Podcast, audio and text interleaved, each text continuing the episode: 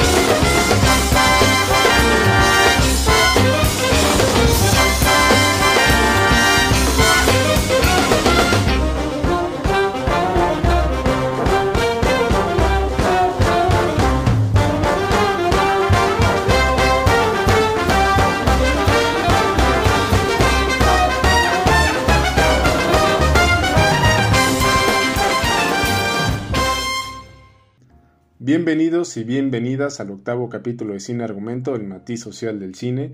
En esta ocasión trataremos dos películas temáticas sobre el tema de la pedagogía como centro de la genesiología, de cómo se transmite el conocimiento y los papeles que se ejercen entre los agentes educadores y educandos, tema que atraviesa cualquier matiz de aprendizaje, con dos películas por demás necesarias en nuestro acervo cinematográfico y que por primera ocasión trataremos dos películas simultáneamente en un mismo capítulo. La propuesta de la discusión es ir y venir entre una y otra sobre sus argumentos centrales. Quiero pensar que continuamos en gala desde el primer capítulo hasta el último, sobre las recomendaciones de qué ver y qué discutir. En esta ocasión me he reservado el preámbulo para poder dar la oportunidad de dar algunas experiencias sobre el tema que discutiremos y que las lecturas sugeridas señalan. Sin más, entonces le saludo y le pregunto cómo está Fran, quien enseguida nos va a compartir la ficha técnica y demás. Hola Adrián, bien, gracias. Feliz de estar una vez más en Cine Argumento, emocionada por las películas que discutiremos para este programa y con este formato en el que haremos un vaivén entre ambas películas que considero que ambas son pues importantes para los temas que queremos tratar con cada una de ellas y también con las lecturas propuestas. Sin más, las películas que hemos decidido eh, traer a discusión para este octavo programa son Whiplash. Eh, Whiplash es una película estadounidense que se estrenó en el 2014, escrita y dirigida por eh, Damien Chazelle y bueno, fue protagonizada por Miles Tyler y J.K. Simmons.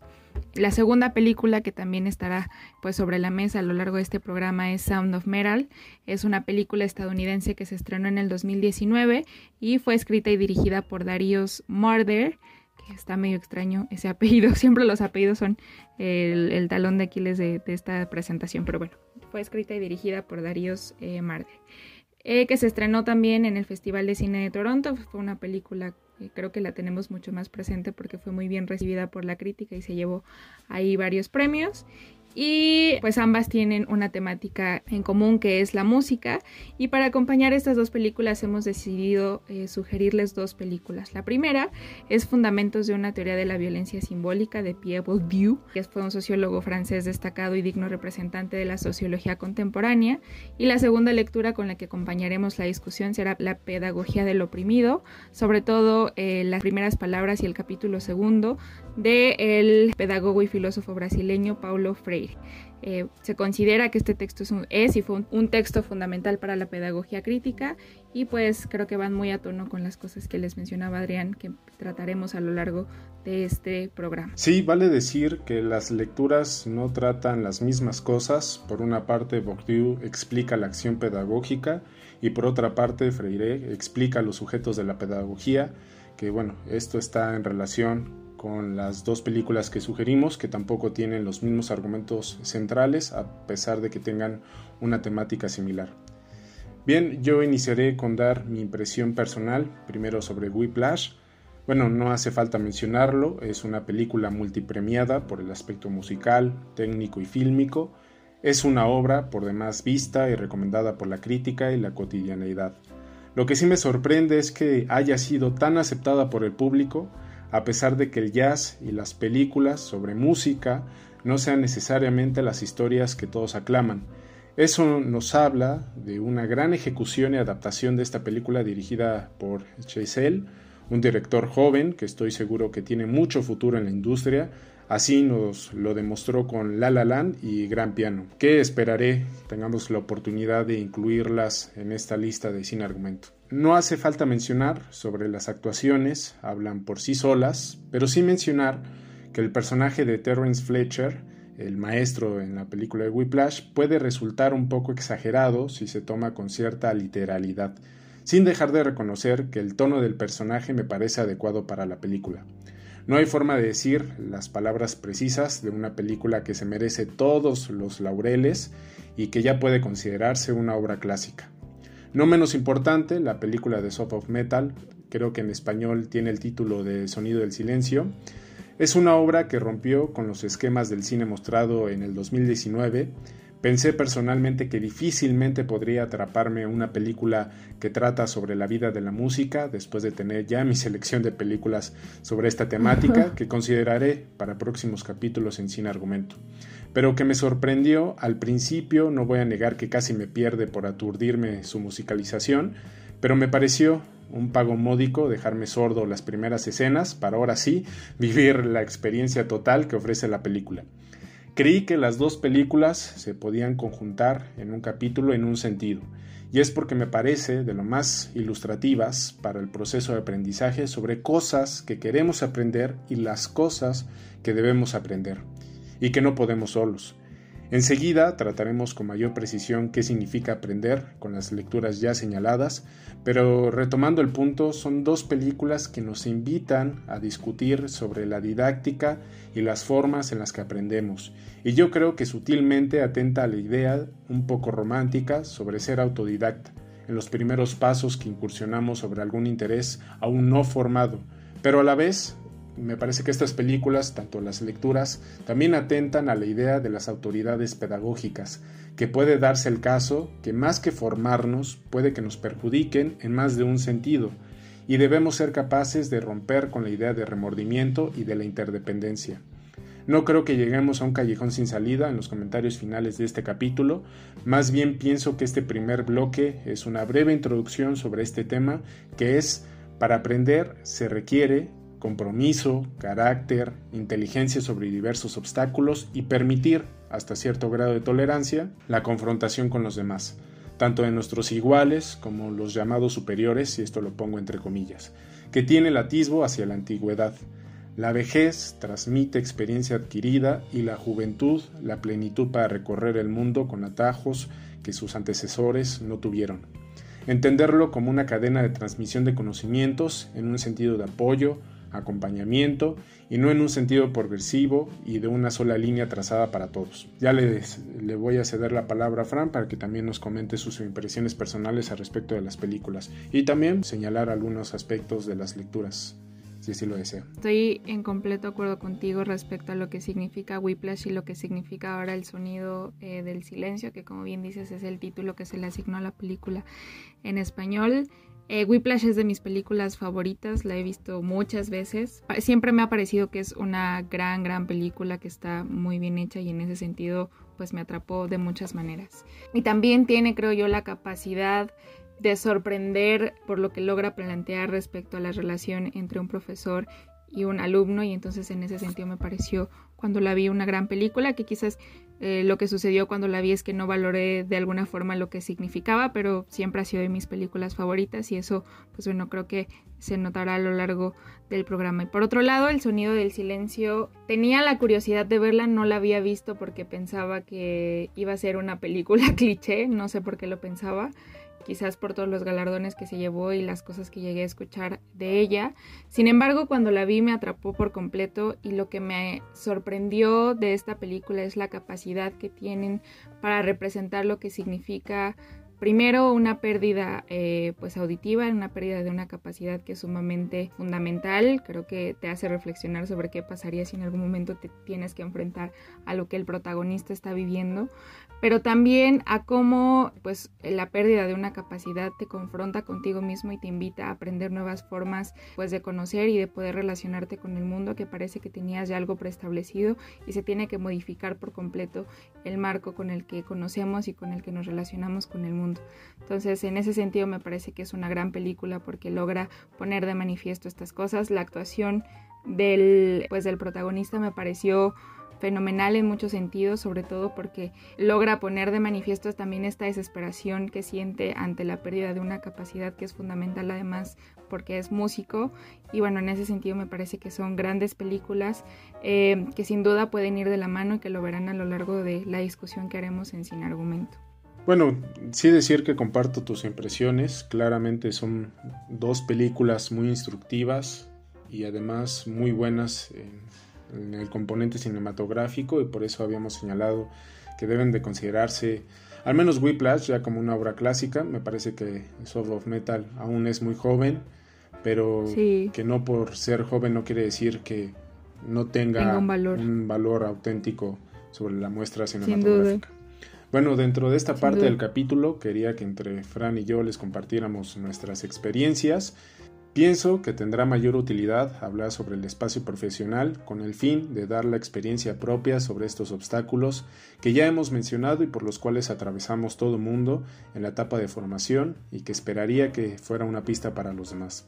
De momento, la que en lo personal fue una confrontación preprofesional, por así decirlo, porque fue un momento que puso en predicamento mi ego y mi arrogancia, fue una ocasión en la que estaba estudiando en la biblioteca de Vasconcelos para prepararme para los exámenes de admisión de educación superior y como a las 4 de la tarde de ese día hubo una obra experimental en la sala de conferencias, hubo personas que después supe evidentemente que eran los actores, que recorrieron toda la biblioteca para hacer la invitación y bueno, finalmente yo acepté, mm, no tenía muchas ganas o ya había terminado de estudiar, no recuerdo con precisión, pero bueno, la idea era pues ceder un poco hacia estas personas que se veían muy gentiles con, los demás. Me parecía que sí habían hecho bien su chamba de la invitación a su encuentro experimental, pero que fue toda una pérdida de tiempo y, y para allá voy. Primero querían que se llenara la sala y por eso nos hicieron esperar como una hora afuera, cosa que nunca se llenó y total, entramos y nos pidieron que nos conectáramos nuestros móviles a una red de Wi-Fi para que fuera eh, interactivo en, la obra que ellos habían montado. En, esa ocasión eh, no llevaba celular, eh, sobre todo no llevaba celular por las distracciones y quería tener un espacio en el que pudiera estudiar muy focalizado al respecto. Entonces al inicio me pareció de lo más difícil entender qué querían que hiciéramos porque esto fue en la fila antes de entrar. Ya una vez entrado a la sala de, conferencias había una pantalla en la que los que tenían los requisitos de participación, es decir, el celular y que podían registrarse en la red de Wi-Fi, que era personalizada, no era estrictamente la biblioteca, entonces era difícil poder entrar a, esa red. Entonces, bueno, aquellos que sí podían participar tenían que mandar una acción que debía hacer los actores sin decir ni una sola palabra. Es decir, la obra experimental no se decía ni una sola palabra, todo era una actuación corporal y debían de estar en constante movimiento en círculo y nosotros pues rodeábamos porque nosotros no nos sentamos en las butacas sino estábamos arriba sentados en el piso de, de, donde se estaba haciendo la obra. Pues era muy experimental no y de verdad muy rara. Y me acuerdo que una de esas acciones que leíamos en la pantalla era empuja a la chica 3 por ejemplo o tira al actor 4 Lo raro no era los psicópatas que tenía como compañeros en la audiencia, sino que los actores no hacían eso y hacían otra cosa totalmente distinta, como no sé, te digo, brinca dos vueltas de las que se daban en círculos y ellos se ponían en el suelo en posición fetal. O sea, era muy rara y aburrida la obra. Y ahí viene lo bueno.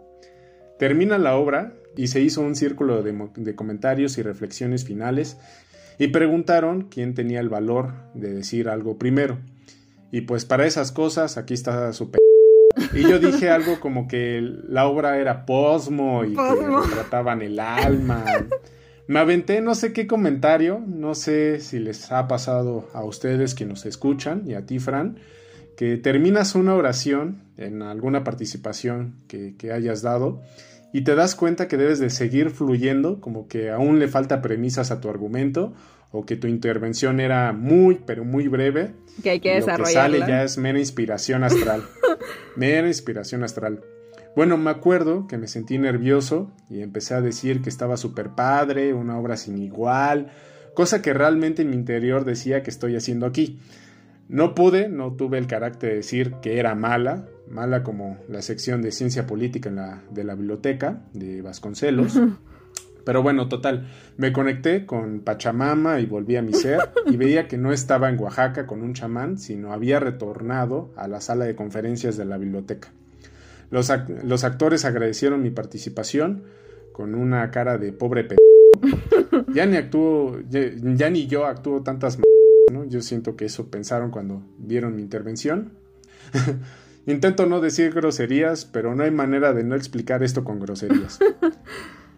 Y después hubo una chica, mi némesis, que tenía, yo le calculo unos 32 años, que despotricó la obra y les dijo la verdad.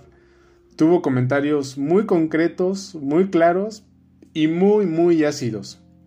Yo hasta la había apodado en mi mente como la limón, porque sí, o sea, se fue con todo. Casi, casi les dijo dedíquense a otra cosa.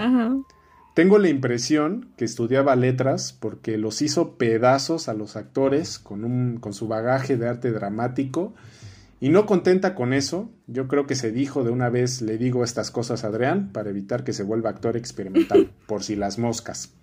Y dijo, ya para terminar mi intervención, todo lo que dijiste, y, me señaló a mí, no se te entendió nada. Dices cosas que ni tú mismo entiendes. No solo es decir nombres de autores, hay que leerlos. Y yo, uy, eso, eso me ardió muchísimo. Yo si fuera tú, Así me lo dijo. Yo si fuera tú, pensaría más lo que voy a decir. Y otras cosas más que mi ego suprimió en mis recuerdos. Lo bloqueó. Pero créeme que era un Muhammad Ali con puros ganchos y uppercuts.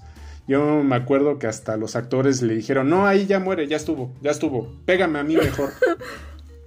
De plano fue muy, muy crítica, se fue directa a la yugular y la verdad es que me dolió mucho esa confrontación. Y me fui con los comentarios internos más mexicanos que pude tener cuando ya me iba para mi casa. De bueno, ¿y quién es esta para hablarme así? ¿Quién se cree? ¿No? Eh, no sabe con quién se mete. A ver, que me diga 5 por 5 la fecha de nacimiento de Benito Juárez, a ver si muy salsa. Que, pronuncie bien lo siempre. Me dio con todo en el ego. Me dio con todo en el ego. Porque tenía razón. La verdad es que tenía razón y hasta cierto punto fue formativo para mí el tener ese encuentro con ella. Porque en vez de que me generara una inseguridad y una decisión unilateral de, bueno, ya no voy a hablar nunca porque todos me van a criticar y, y quiénes son estos, la verdad es que lo pensé en eso algunos días, es decir, el coraje sí lo tenía, sí me duró, la verdad es que sí me duró, pero sí me quité el traje de víctima, que eso no es nada fácil, porque a quien le gusta ser confrontado sobre su ego. Y reflexioné sobre mi contacto astral, que no era la manera de tener una discusión con alguien. Reconocí esos errores y trabajé para tener comentarios con cierto contenido y reflexión, que muchas veces aún se me puede ir la olla. Creo que a todos nos puede pasar y bueno, prueba de ello es sin argumento. ¿no? que los escuchas nos digan. En, mejora en constantes capítulos. que en uno hago precisiones, en el otro saco un chismecito, en el otro saco un coraje. Y, es parte de, creo yo, en los podcasts. Pero eh, que sin duda hay que prepararse y, y en ese momento lo tomé de la mejor manera después. Yo creo que yo eh, me lo tomé muy en serio esa intervención, que creo que ya he sido el, el némesis de otras personas. Pero bueno, ¿cuál es tu experiencia, Fran? Cuéntanos para que lloremos todos, juntos. mi tragedia y la tuya. Pues en mi caso creo que lo que me confrontó todo el tiempo fue la universidad misma, sobre todo porque yo llegué a estudiar ciencia política con un montón de mitos sobre la ciencia política y sobre, sobre el por qué yo estaba ahí, ¿no? Entonces ya saben, Fran llega creyendo que va a estudiar ciencia política para cambiar a México, que va a pues aprender sí tenía claro que tenía la necesidad de aprender a entender ciertos procesos que me eran completamente desconocidos y que no tenía las bases para poder explicarlos ni poder entender de dónde venían estos problemas, pero Frank quería hacer de México un país mejor. Y además tenía un sistema de creencias que me habían llevado a, escoger esa carrera y cuando entré me confronté conmigo misma, no tanto con otras personas, sino conmigo misma porque me daba cuenta de que quizás no había elegido la carrera que había elegido por por las razones correctas. Sin embargo, conforme avanzaron los semestres, pues entendí hacia dónde iba un poco el camino de la ciencia política y qué era lo que realmente estaba haciendo ahí y cuál era mi papel como politóloga en formación. Y bueno, eso cambió por completo mi lógica de entendimiento de la carrera y de la ciencia política. Pero lo que sí es cierto es que Siempre he sido una persona pues introvertida, diría yo, nunca me ha gustado llamar la atención ni ser el centro de atención de las discusiones ni de la escuela ni de nada. He sido, creo yo, una buena estudiante en términos de que soy dedicada y logro hacer las cosas con cierta responsabilidad, pero nunca he sido pues la persona más participativa respecto a algunas cosas porque había decidido que quizás no era no era mi función en sí, tratar de compartir ese conocimiento. Y además de que tenía un entorno de personas a mi alrededor que eran todo lo contrario a mí, que decidían compartir todo el tiempo su conocimiento, no sé si era conocimiento o no lo era, o eran eh, repetición de opiniones o de cosas que escuchábamos y que entra muy a tono con lo que decía Adrián respecto a no solamente repetir pues a los autores y las cosas o las citas que leíamos, sino lograr construir con esas citas algo distinto. Y a mí me pasaba que la gente que tenía a mi alrededor así citaba autores, fechas, y pues a mí eso me parecía que era lo más brillante que podría haber eh, en un entorno de educación y de estudio, y, eso a mí me hace sentir que pues no estaba yendo hacia ningún lado. Hasta que más tarde, pues por confrontaciones que tuve conmigo misma, pero sobre todo por sentir que no estaba dando el ancho pues en la carrera o en lo que había decidido estudiar, decidí separarme eh, en muchos sentidos de, de las personas que me rodeaban y emprender un camino, digamos, en soledad en el que yo tratara de darle respuesta a las cosas que realmente me inquietaban. Y eso fue lo que de alguna manera me permitió eh, pues abrir y diversificar las cosas que a mí eh, pues como politóloga me interesaban, entrar a otros temas que creía que también eran importantes pero que parecía que en mi círculo pues no eran tan importantes y que pasaban de lado y pasaban desapercibidos por los mitos que hay sobre lo que debe estudiar la ciencia política y eso creo que fue lo que cambió por completo eh, mi lógica de aprendizaje porque en ese momento pude entender pues qué era lo que sí quería hacer como politóloga. Creo que, como bien dice Adrián, ha sido el enemigo de muchas personas porque ha sido el que ha confrontado a otras, así como él en algún momento decidió y aceptó ser confrontado, él se ha dado a la tarea también de confrontar a muchas personas en su entorno. Sí, de hecho aquí, aquí viene lo bueno, porque aquí arranca con la pregunta de cuál fue la experiencia ahí va, ahí va ese. que más Espérenla. y eh, ahí vamos. vamos. O sea, lo que quiero decir es que quiero que llores para hacernos viral. Ahí vamos. Ahí vamos. Este. Pero tienes que llorar para hacerlo no, o sea, les hacía todo este recorrido. Adelante. Lo hago, me pongo vapor, Si te tienes que pellizcar, hazlo. Pero pellizcate fuerte el brazo para que te vayas con todo. Échale. Eh, bueno, yo siempre había sentido que a pesar de no ser la persona más participativa del mundo, ni la que aportaba todas las clases, tenía una conciencia y una noción sobre las cosas que había leído. O sea, nunca me había sentido la más tonta, pero sabía que decidía no exteriorizar pues ese conocimiento, ¿no? Yo era feliz leyendo, aprendiendo para mí misma sin compartirlo porque sentía que no era tan necesario porque ya había muchas eh, personas queriendo decir cosas y que en ese querer decir cosas pues yo no tenía cabida. Bueno, entonces yo era, según yo, mi, ideal era que pues era buen estudiante, que sabía pues de lo que estaba, eh, de lo que se hablaba en las clases. Y entonces así yo fui muy feliz.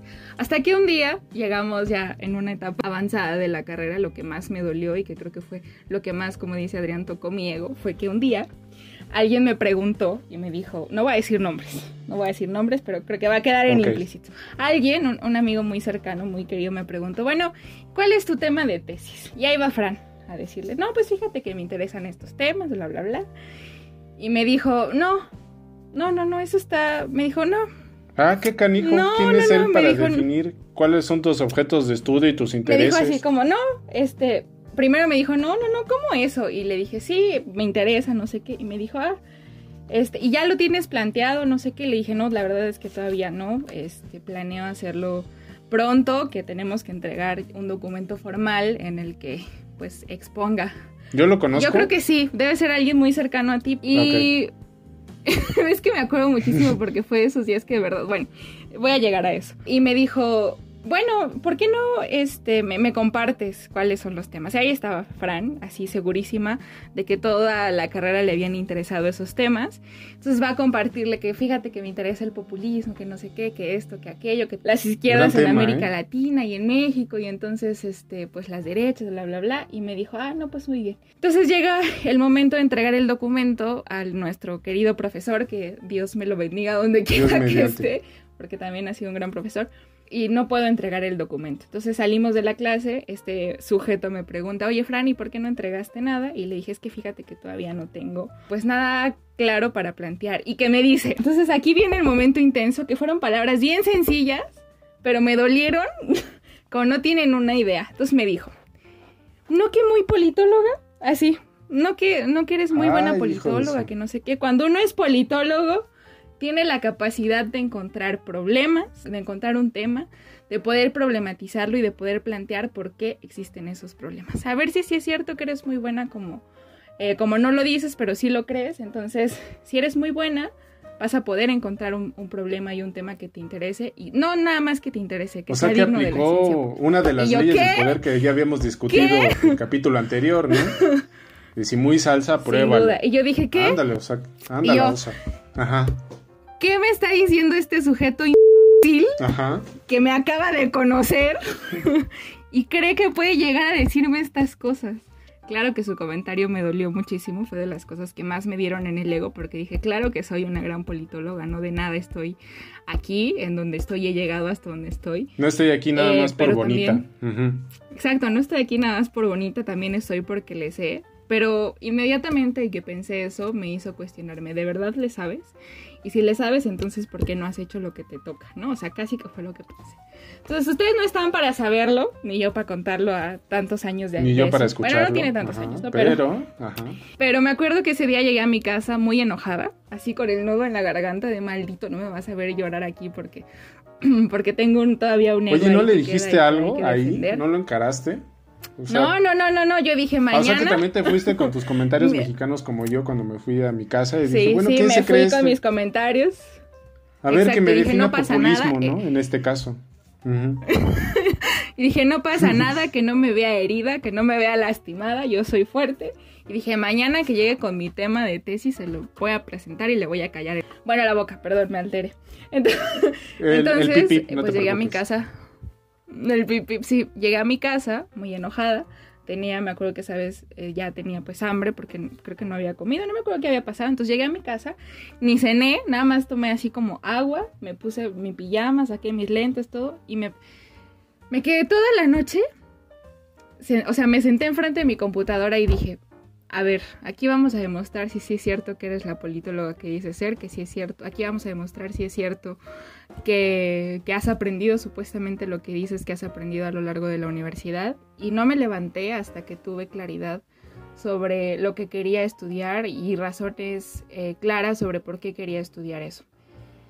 Eh, de ahí ha habido pues muchos vaivenes entre, entre el tema, que hasta ahora sigue siendo pues el tema que estoy desarrollando en mi tesis y que sin duda tengo la convicción de que son cosas que me interesan, que me apasionan y que me gustan. Un agradecimiento al sujeto que, que hizo eso y que se tomó, eh, pues, la tarea de confrontarme con, conmigo misma, diría, porque ni siquiera fue una cosa de, ah, pues estás... No, no, no, fue un comentario que dio en donde tenía que dar y me hizo creerme, pero más que creerme aplicar lo que se suponía que creía de mí. Al final sí tuve ese, ese tema, ya me acuerdo que ni siquiera al, día siguiente me preguntó cuál era ni nada.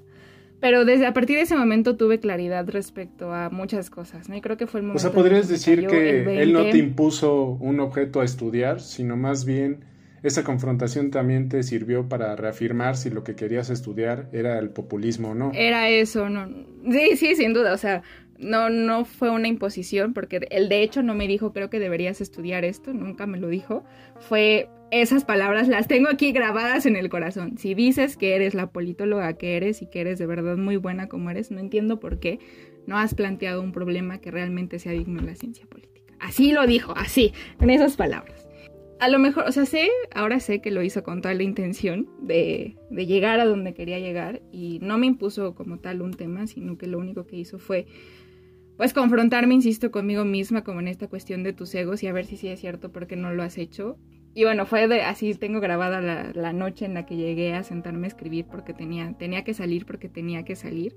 Y fue de verdad de las noches en las que no nada más pensé sobre mi tema de tesis, sino pensé sobre lo que había hecho toda mi carrera universitaria, todo lo que me había costado confrontarme conmigo misma, todo lo que había tenido que modificar. Y fue también el momento en el que entendí que tenía que desprenderme de muchas ideas que había creído a lo largo de todo ese tiempo y que no me habían dejado pues realmente aprender como tenía que aprender ni sobre todo poner en práctica las cosas que ya sabía. Vaya, eso es un, Entonces, un predicamento, la verdad es que sí es una cuestión muy difícil de autorreflexión. Sí. Y superar esa adversidad pensando no sé si estas malas sugestiones de que, bueno, ya perdí el tiempo y ahora qué voy a hacer, creo que se necesita ese proceso para reafirmar una nueva planificación y una nueva orientación sobre lo que queremos aprender. Sin duda. Y fue de verdad de los momentos que más me dolieron por las palabras que me dijeron, o sea, de verdad lo recuerdo, llegué, creo que el coraje me duró una semana, una cosa así. Yo al sujeto no le dije nada. Seguramente se dio cuenta, no lo sé, ¿te diste cuenta de que estaba enojado? Yo no me di cuenta, ¿eh? yo no sabía de esa conversación que tuviste con este susodicho. Pero no, o sea, si me lo hubieras dicho, yo lo, tuviera enfrente. Te hubieras enojado. yo me le iba encima. Encima. Sí, sí, sí. Pero cuando a uno le deshacen el ego, creo que es muy difícil írsela encima a alguien, sobre todo cuando las palabras te hacen eco y te das cuenta que de alguna forma tiene razón en lo que está planteando. No porque a lo mejor no fuera la politóloga que creía que era, ¿no? Sino porque sus palabras me hicieron de verdad mucho eco y me hicieron darme cuenta de que había algo que no estaba haciendo bien y que no es que a lo mejor estuviera aprendiendo algo mal, sino que había cosas que yo misma no quería hacer por un montón de razones, ¿no? O sea, ya esa, e, esa ya será una, una sesión específica sobre por qué Fran no hacía lo que tenía que hacer, pero sí fue creo que de los momentos en los que más confrontada me sentí porque tenía que, eh, me sentía como los memes, tengo un estatus que mantener, pero resulta que nunca lo he mantenido porque nunca he demostrado que, que sí sé y que sí puedo, ¿no? Entonces, no, de verdad fue una cosa que me cambió por completo eh, la perspectiva sobre lo que Franny había hecho durante toda la universidad y que sin duda fue una pauta para poder hacer las cosas de forma distinta. Y pues a veces hay que aguantarse esas confrontaciones, hay que recoger nuestro ego del piso y ver cómo lo construimos, pero no bajo la lógica de seguir sosteniendo un ego que es insostenible, sino de de verdad eh, pues poder hacer algo distinto con, con, ese ego y saber, además, creo que también eso es muy importante si nuestro ego es válido o no lo es, ¿no? Porque creo que hay muchas personas que van por la vida con un ego insostenible, enorme y que pues no debería de ser así porque te das cuenta de que no hay de verdad un sustento fidedigno de, de ese. Sí, no, no hay pues, claridad sobre ese. Entonces...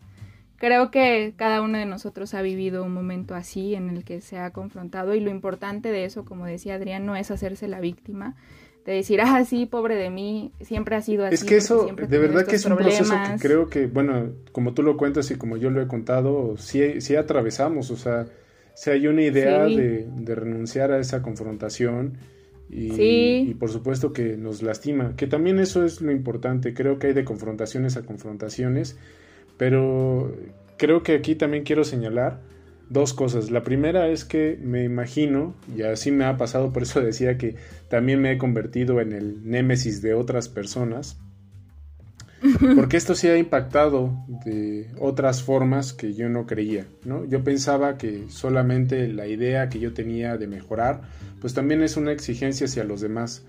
Es decir, cuando alguien pide tu opinión sobre su eh, diseño de investigación, bajo las limitaciones y aportaciones que pudieses dar, pues creo que ya después de ciertas confrontaciones te das cuenta, o al menos a mí me, me di cuenta, que realmente me enriqueció más que mi némesis de 34 años en una obra experimental me dijera esas cosas que alguien que romantizaba mis errores. Y esto no quiero que vaya mucho en la tendencia de que hay que aprender de los errores, que ese es el mejor camino del éxito. No, hay, no quiero caer en eso, sino que creo que es uno de los procesos necesarios para que el ego no sea la parte angular para el proceso de aprendizaje. Sí hay que ceder, el dejarlo guardado, mientras que estamos ocupándonos a, aprender algo, hay que, no sé si humildad, pero sí con la disposición de aprender. Entonces, también la disposición de enseñar, porque esto también se traduce de diferentes maneras. En lo personal, bueno, hay personas que pueden explicar las cosas con mayor sensibilidad, otras son más insensibles. Creo que en mi caso tengo una noción sobre la imparcialidad y que si las cosas son así hay que decirlas, que creo que ese es el, mejor proceso de, confrontación que se pueda dar, aunque esto también tiene mucho al estilo personal. Pero bueno, lo que quiero decir es que también estas confrontaciones no solamente te forman en el sentido de, de, lo aprendido, sino también de la forma en la que lo enseñas a los demás, ¿no? En la forma en que también escuchas a los demás y en la forma en la que también los demás se acercan contigo, porque algo que también a mí me ha pasado es que, como no, no quiero decir esta cierta reputación, pero sí hay personas que se han acercado conmigo para saber mi opinión al respecto de algo y de verdad que sí le dedico compromiso a saber lo que voy a decir y no solamente en embellecer los oídos.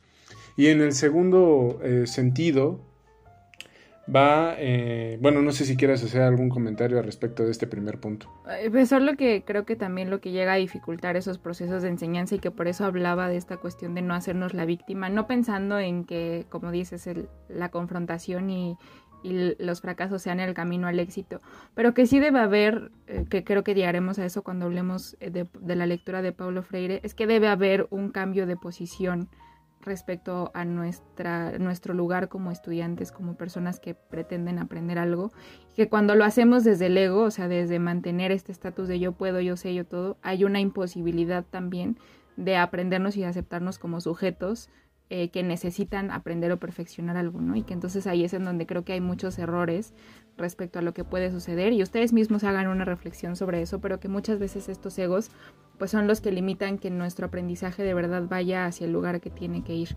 Entonces, pues es importante reflexionar sobre eso. Y aquí radica en el segundo punto que quería decir, era sobre la diversidad de las confrontaciones. No hay una confrontación ideal. Y un poco es arrojar esa pregunta, y te la dirijo a ti, de cuál es la mejor forma de confrontar a alguien.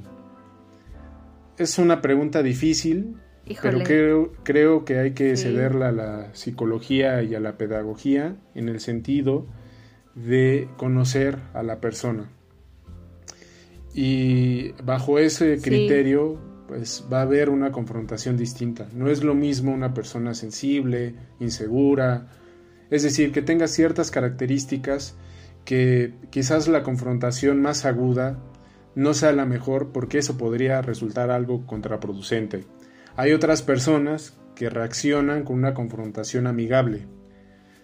Y bueno, sí creo que hay que tener este tratamiento personalizado, pero en los casos que no se puede, ¿cuál podrías decir que es la confrontación más formativa respecto de de lo que alguien quiera aprender sobre algo y que de alguna manera pueda dejar de lado sus egos. Yo en lo personal, a partir de lo que me pasó con mi némesis, fue esa, decir las cosas con claridad y decir cosas que no, no tienen ninguna intención de hacerte sentir bien. Claro, hay, por eso decía que hay de confrontaciones a confrontaciones. La verdad es que eh, también hay que ser suspicaces al respecto de quién nos confronta, porque también ahí hay malas intenciones y a lo mejor también son confrontaciones vacías, porque nos tratan de enseñar algo que ellos mismos no saben. No saben. Y tampoco creo que se necesita esa cierta validez para una autoridad pedagógica que te diga eh, exactamente lo que tú necesitas aprender. Escuchar. Porque, vaya, ¿quién va en el caso de, de, Frank, como bien lo señalaba, pues quién le va a explicar algo sobre cómo es que ella quiere hacer su investigación sobre populismo. Creo que nadie, creo que nadie tiene esa licencia, ni siquiera el investigador con la mayor cabalidad al respecto del tema de populismo. Sí, creo que puede dar cierta orientación, mas no el dogma, que eso es creo lo que se trata de romper al respecto de una formación profesional.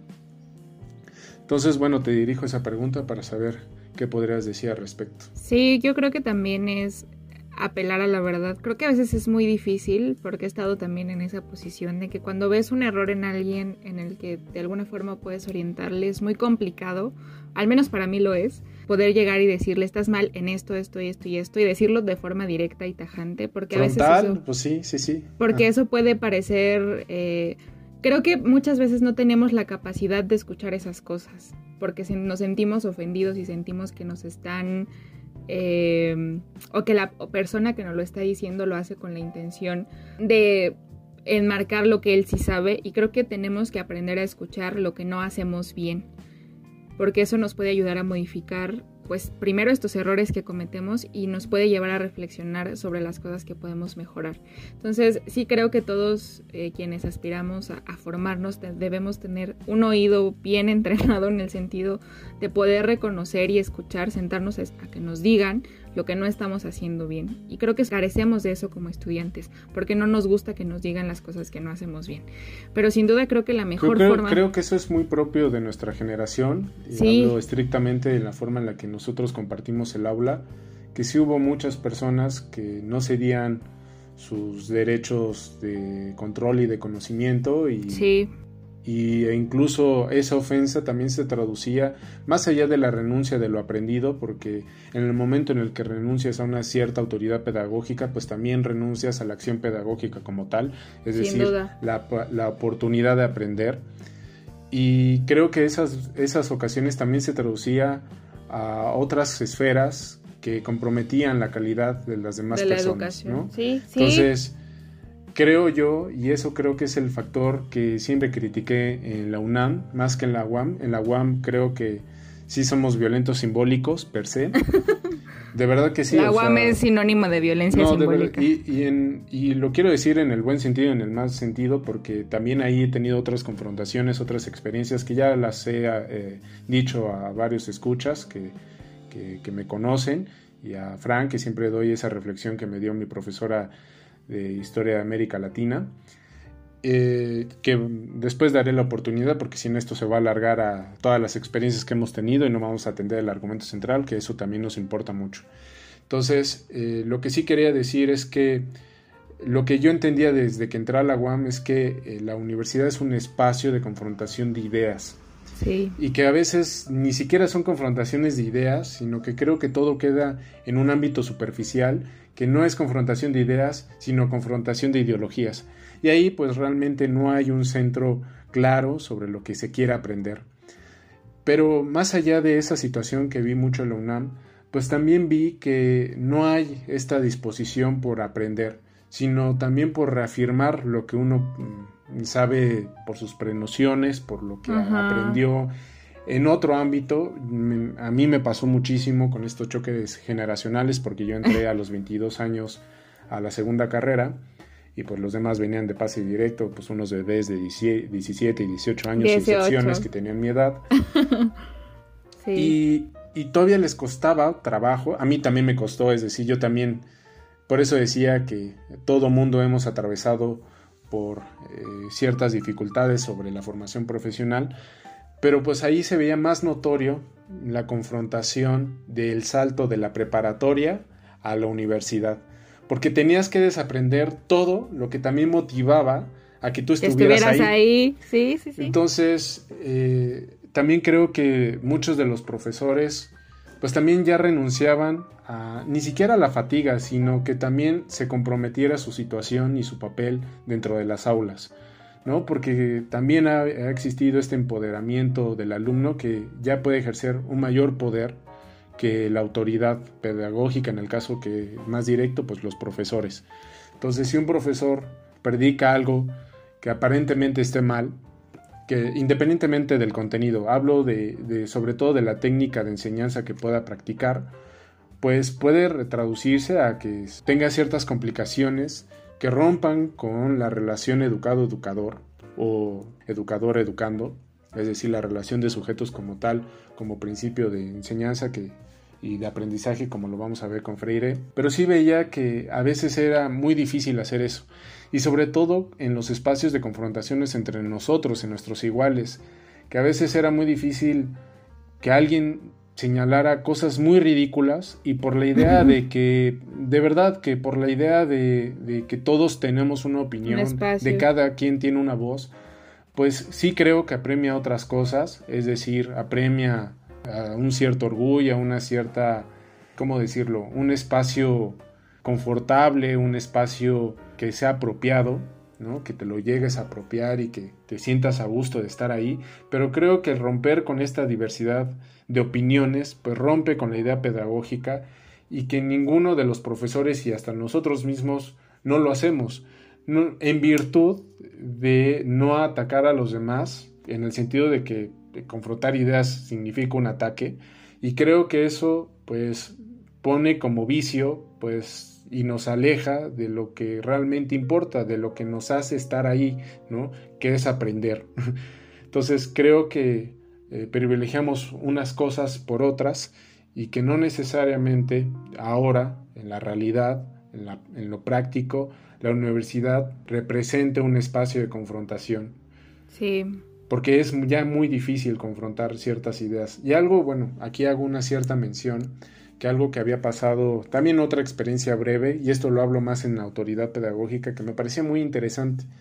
En mi clase sobre el seminario de investigación 2, tampoco voy a decir ni la, ni, la compañera o compañere, sí, porque era una persona que creo que sí estaba con el valor del lenguaje inclusivo, si no, si no mal recuerdo. Entiendo. Y el profesor, que tampoco diré su nombre. Un gran profesor, la verdad, que sí hacía ciertos apuntes al respecto de, sobre nuestros diseños de investigación. Entonces ella quería investigar una cuestión de, del papel de la mujer o de la maternidad, un tema muy interesante y que el diseño pues no es que esté ad hoc hacia nuestras creencias, de hecho es un proceso epistemológico, metodológico y demás, ¿no? Que evidentemente tú no puedes ahí eh, suponer cosas y entregarlas como investigación. Como supuestos científicos. se requieren ciertos tratamientos, o al menos en el diseño de investigación, que parte de ahí, y así está intencionado ese, esos cursos, pues es que se haga un círculo de confrontación, de ideas, de aportaciones, eh, de ciertas miradas que puedan aportar a los diseños de investigación.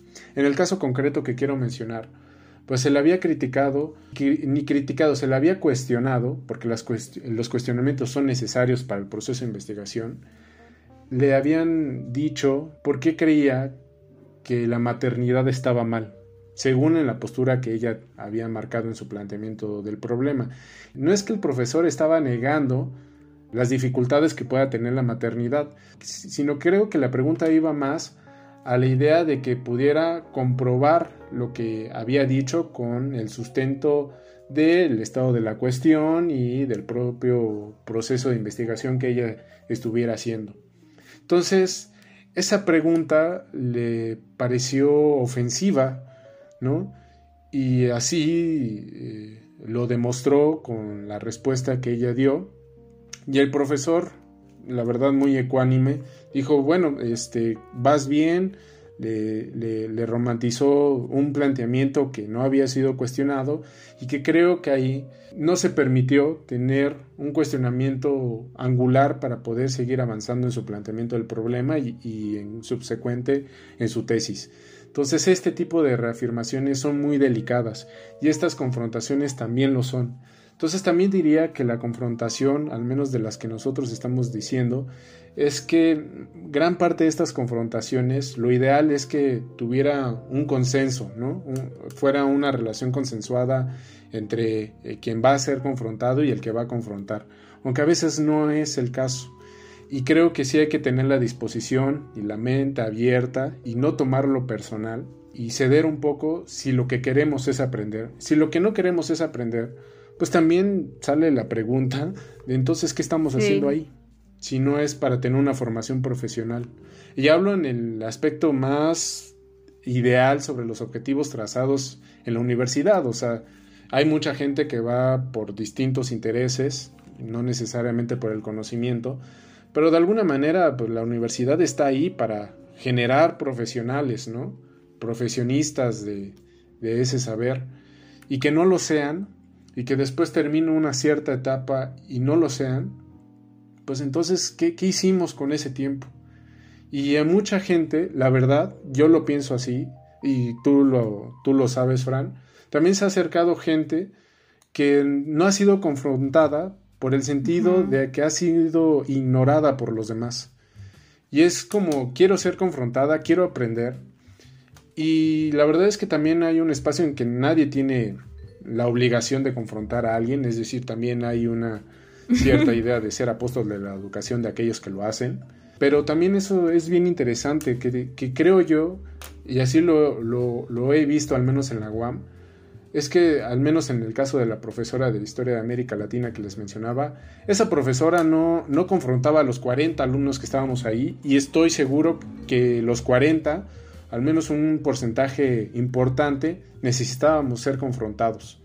Entonces, también es un cierto privilegio el ser confrontado en ese ego y que muy pocos tienen la oportunidad de avanzar, ¿no? Entonces eso también es un tema bien interesante de cómo también la confrontación, la violencia simbólica, también es un cierto privilegio hacia el saber. Y aquí también hacía un cierto apunte ya para terminar esto y dar una cierta pausa.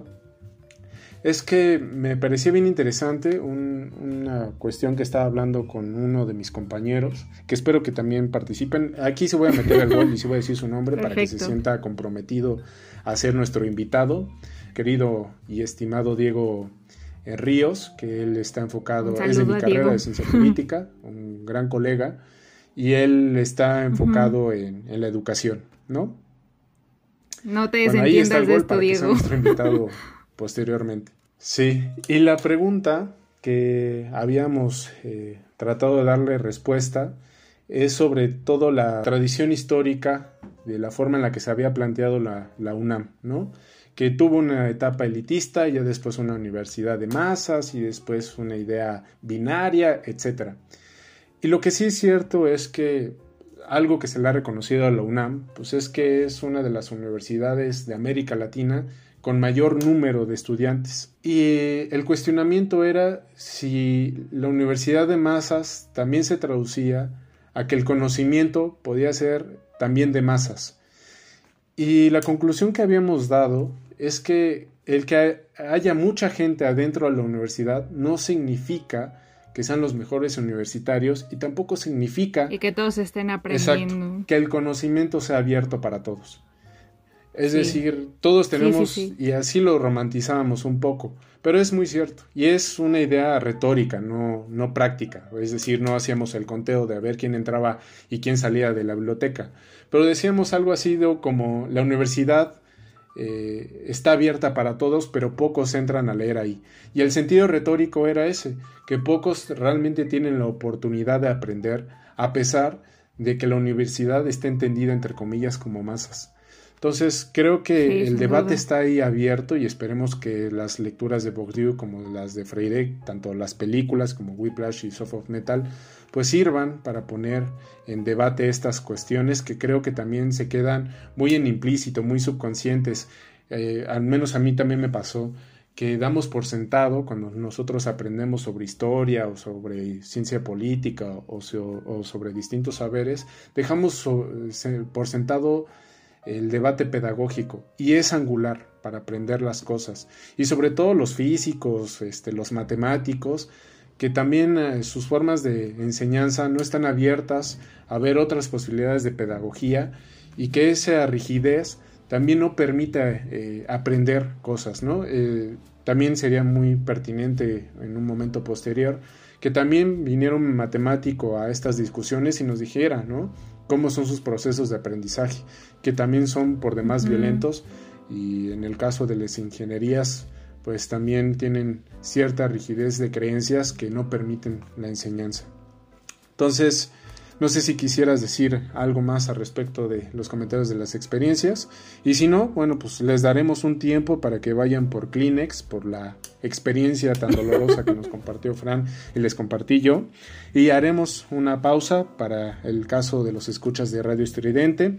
Les dejaremos una canción de Charlie Parker que eh, tuvo una mención en la película de Whiplash y vale la pena escucharlos y en los otros canales, sobre todo en el canal de YouTube, pues haremos este breve corte para que también no olviden suscribirse a nuestro canal y seguirnos en nuestras redes sociales como Sin Argumento. Regresamos.